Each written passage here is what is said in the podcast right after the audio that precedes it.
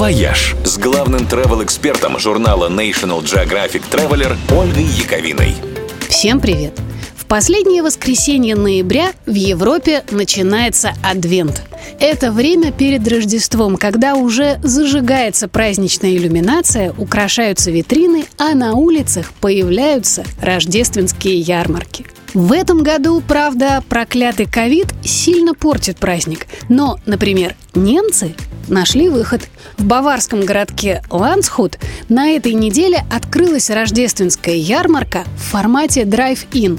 То есть все покупки на ней можно совершать, не выходя из автомобиля.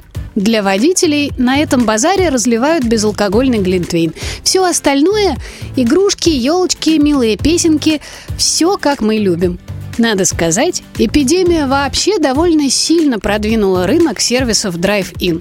Теперь помимо автокинотеатров, концертов и даже дискотек, где все пляшут внутри тачек, слушая музыку через магнитолы, появились и автобанкоматы, почтовые отделения, аптеки и даже юридические конторы. Особенно много таких сервисов в Америке. Впрочем, в каком-нибудь Лас-Вегасе и до ковида даже пожениться можно было прямо в тачке. А теперь в США есть драйв-ин прачечные, ремонтные мастерские, похоронное бюро, секс-шопы и стрип-бары, участки для голосования, а во Флориде даже церковь, где священник читает проповеди перед автостоянкой. Но самый прикольный сервис Drive-In – это, пожалуй, колесо обозрения, на котором можно крутиться прямо в собственной машине, которую закрепляют на платформе. И его, как ни странно, придумали не в Штатах, а в Европе. Причем еще в 90-х.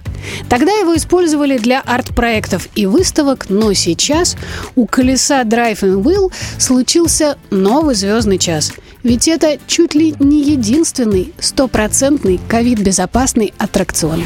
«Вояж» – радио 7 на семи холмах –